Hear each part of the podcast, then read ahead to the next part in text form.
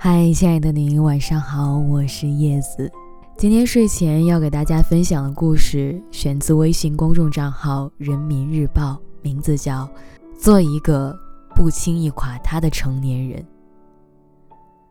前段时间我特别忙，除了要完成超额的工作，还惦记着每天要读的书、要写的文章。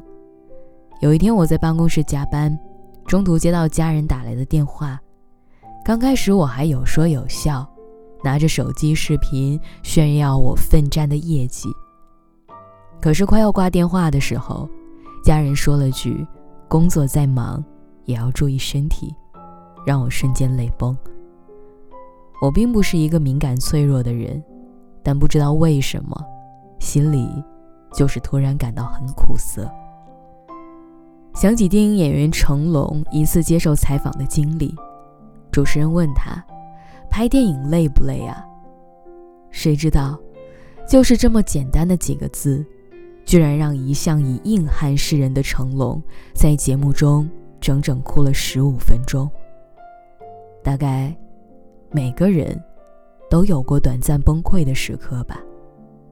许多时候，你已经硬撑了很久，但就是某一个不经意的瞬间，触及到了你的痛点。然后情绪就会瞬间失控。其实偶尔的发泄很有必要，毕竟弦绷得太紧，也需要适当的放松。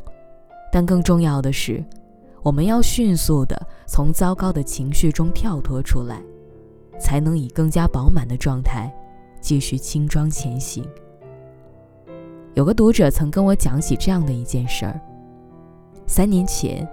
是他人生中最灰暗的一段时光。那个时候，他辞掉了稳定的工作，正处于零基础创业的艰难期。每天为了开发产品、招揽客户，忙得焦头烂额。可就在这个时候，他的妻子跟他提出了离婚。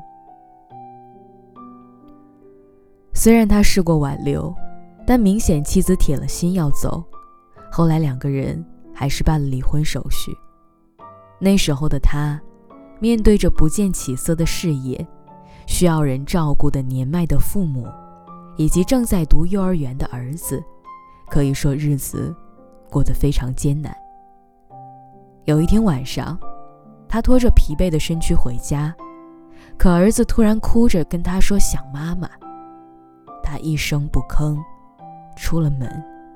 蹲在无人的墙角，一个劲儿的抽烟。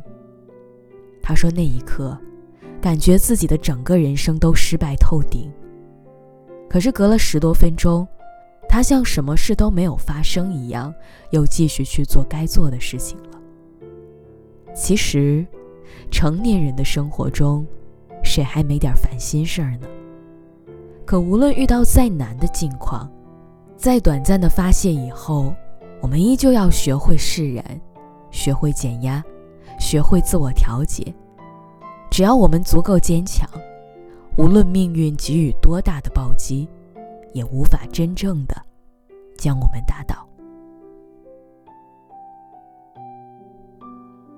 朋友王姐前两年也遭遇了一次类似的变故，她的母亲确诊乳腺癌不久，父亲也查出了头部长有肿瘤。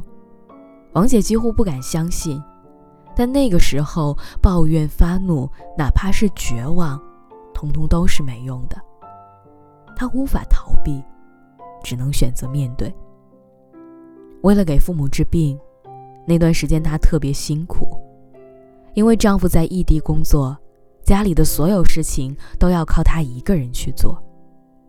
白天上班，心无旁骛地处理事情。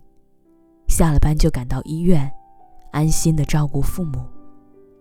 面对高额的治疗费、各种杂事儿的牵绊，以及父母情绪的不稳定，他也有无数次感到撑不下去。尤其是晚上睡在医院的陪护床上，他连哭都不敢出声音。可第二天一大早，他还是打起精神，像一个战士一样，去应对生活给予的所有刁难。你看啊，生活中难免会有坎坷不安，但我们终究要学会长大，学会在风雨中竭尽全力保护我们想要去保护的人，撑起我们应该撑起的天。作为成年人，我们必须要扛得住事儿，经得起磨砺。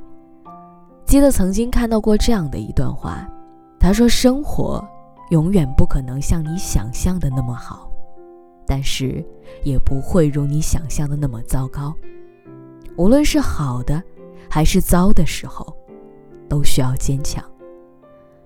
当压力压得你喘不过气的时候，不妨试着先松口气；当痛苦让你快承受不起的时候，不妨选择。”暂时的逃离。当你感觉苦闷的时候，放声大哭也没有什么不可以的。